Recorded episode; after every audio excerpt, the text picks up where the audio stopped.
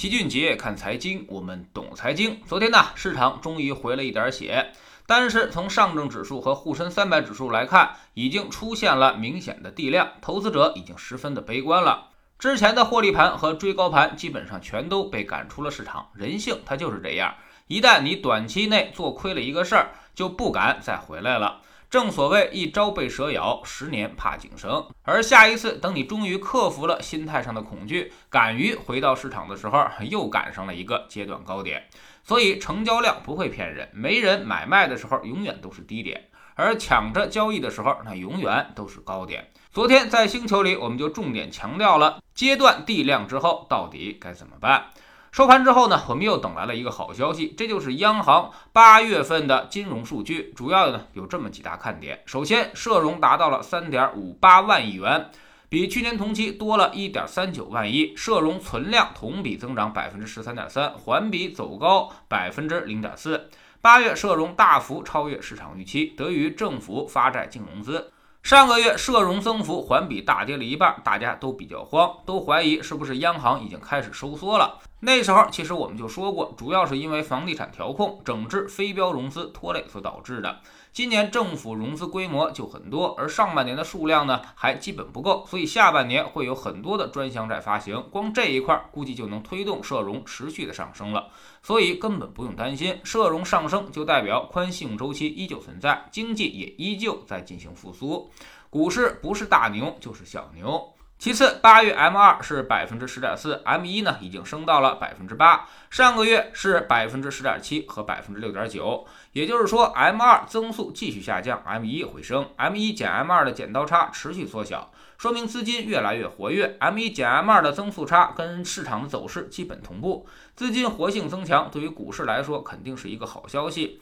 之前的零六年牛市、零九年牛市以及二零一五年牛市，还有二零一六年之后的稳步上升，都与 M 一减 M 二的增速差有关。目前社融和 M 二进行背离，主要是因为统计的原因，政府发债计入社融，但不计入 M 二。只有这些钱划拨出来才会计入到 M 二当中，也就是说，现在只是政府筹钱的时候，还没等到他花钱的时候呢。花钱的时候才会计入到 M 二。但是我们知道，筹钱的目的就是为了花钱，所以未来肯定会有反应的，而且这些钱活性会更强，到时候可能对 M 一的影响也会更大。第三，八月人民币贷款增加了一点二八万亿元，同比多增了六百九十四亿元，其中呢，居民贷款同比多增一千九百多亿。较七月份的时候有所下滑，而居民中长贷同比多增了一千零三十一亿元，说明买房的需求还是不少的。企业贷款增加了五七九七亿元，同比少增加了七百一十六，主要呢就是因为票据融资大幅减少了四千一百亿，应该是央行主动为之，减少资金的空转，而企业中长贷款却多增了两千九百七十一元，说明企业对于经济的预期已经转好，短贷只多增了四百亿。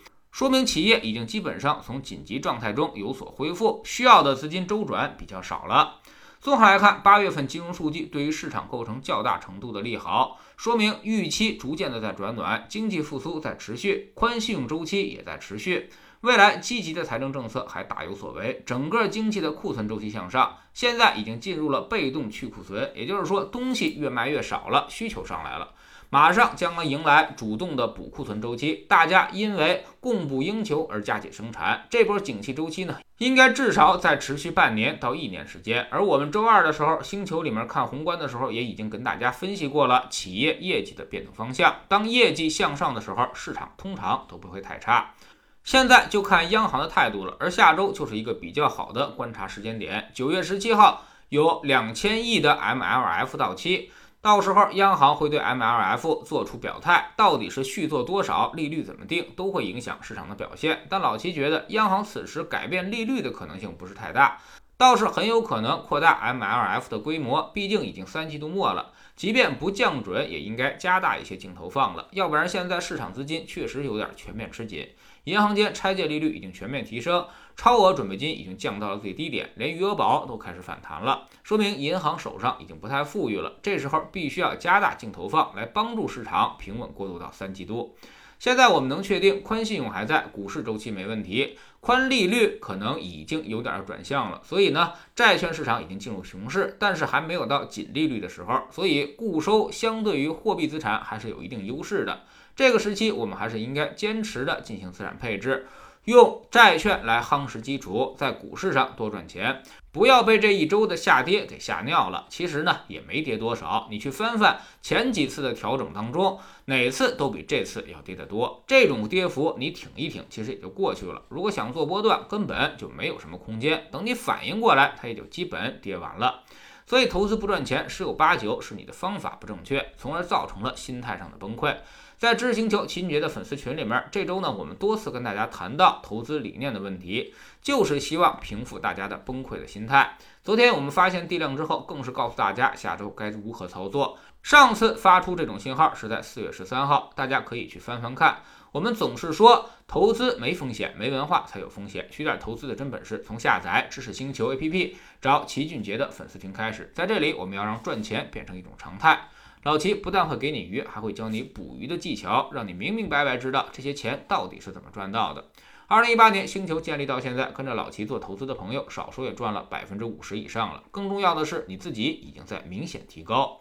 知识星球老齐的读书圈里，我们正在讲《全球房地产》这本书。这两天呢，会说一个大家非常关心的话题，就是房产税。前两天我们把。整个其他国家的房产税都捋了一遍，今天呢开始算自己的账，看看房产税到底该怎么收，如何保证绝大多数人的利益，尽量的不交或者少交，而让少部分人多交，还要满足替代地方政府卖地收入的目的。加入知识星球，找老齐的读书圈，每天十分钟语音，一年为您带来五十本财经类书籍的精读和精讲。现在加入之前讲过的一百七十多本书，您全都可以收听收看。我们经常讲自主者天助，越努力你就越幸运。我们已经有八万多小伙伴在一起努力学习了，你要再不来就被别人所超越了。读书圈和粉丝群独立运营也单独付费，千万不要走错了。苹果用户请到老齐的读书圈同名公众号里面扫描二维码加入，三天之内不满意全额退款，可以过来体验一下。